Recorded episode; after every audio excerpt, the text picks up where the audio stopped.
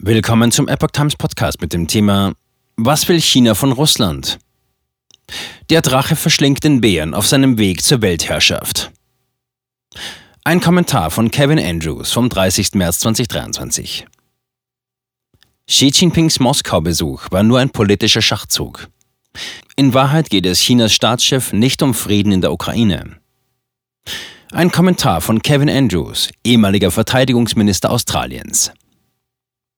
Der jüngste Besuch des chinesischen Staatschefs Xi Jinping bei seinem lieben Freund Wladimir Putin in Moskau läutet eine neue Phase auf Xis Weg zu einer totalitären Weltordnung ein.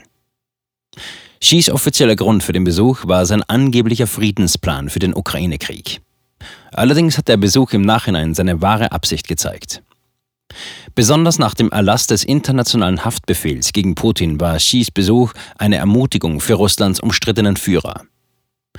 Der Internationale Strafgerichtshof ISTGH hatte diesen nur wenige Tage vor dem Treffen ausgestellt, weil Putin angeblich ukrainische Kinder nach Russland deportiert haben soll.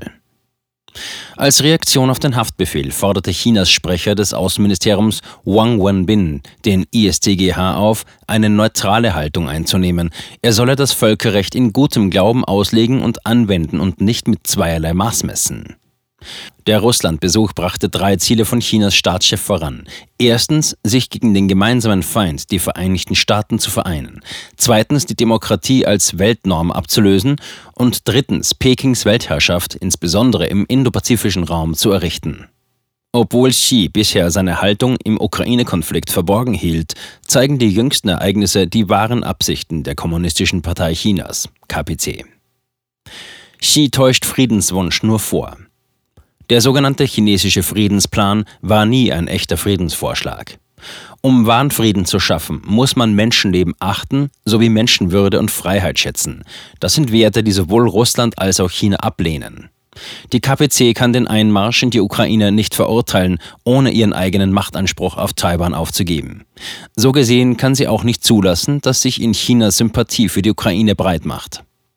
Wie durchgesickerte Anweisungen an Chinas Staatsmedien aus dem vergangenen Jahr zeigen, darf von diesen nichts gepostet werden, was ungünstig für Russland und günstig für den Westen ist. Alle entsprechenden Kommentare müssen herausgefiltert und zensiert werden. Zitat: China muss Russland moralisch zur Seite stehen, ohne den USA und der EU auf die Füße zu treten. Denn in Zukunft wird China Russlands Unterstützung brauchen, wenn es mit den USA zu tun hat, um die Taiwan-Frage ein für allemal zu lösen, so die Anweisungen. Sollte Putin scheitern, würde dies Xis eigenen Machtbestrebungen einen Dämpfer versetzen. Russland zu einem Vasallenstaat machen. Xi hat nicht nur versäumt, Putins unrechtmäßige Invasion zu verurteilen, zudem unterstützt er Russland rhetorisch und materiell, wofür sein Moskau-Besuch das offensichtlichste Beispiel ist. Russlands Gasverkäufe an China helfen der russischen Wirtschaft. Gleichzeitig sind sie für Chinas Wohlstand von entscheidender Bedeutung. Auch liefert China Ausrüstung an Russland, die sowohl zivil als auch militärisch genutzt werden kann, so zum Beispiel Drohnen und Gewehre. Man vermutet, dass Russland in diesem Konflikt auch auf chinesische Satelliten und andere Ausrüstung zurückgreift.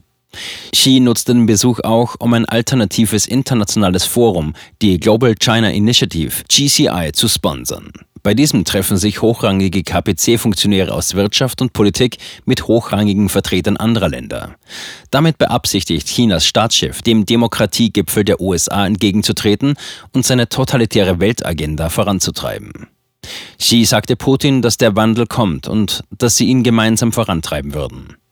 Ein zunehmend verzweifelter Putin war dankbar für Xis Unterstützung. Das Treffen offenbart aber auch seine Schwächen. Russland ist wirtschaftlich zunehmend von China abhängig. Eine Machtposition, die Xi ausnutzen wird, um die Preise zu senken. Trotz Xis politischen Versprechungen über eine grenzenlose Partnerschaft will er letztlich, dass Russland ein Vasallenstaat wird. Noch lieber wäre es Xi, wenn China das rohstoffreiche Sibirien und die Ostküste des Landes nördlich von Wladiwostok beherrschen würde, um den Druck auf Japan und die USA zu erhöhen. Xis vielleicht skurrilste Bemerkung war seine Unterstützungsbekundung für Russlands Präsidenten für die Wahlen im kommenden Jahr. Es waren keinerlei Anzeichen von Ironie zu hören, dass Russland die Wahlen im Grunde ohnehin nur vortäusche. Treffen zwischen Japan und Indien. Während Xi Putin besuchte, fand ein weiteres wichtiges Treffen statt, nämlich das zwischen der japanischen und der indischen Regierung.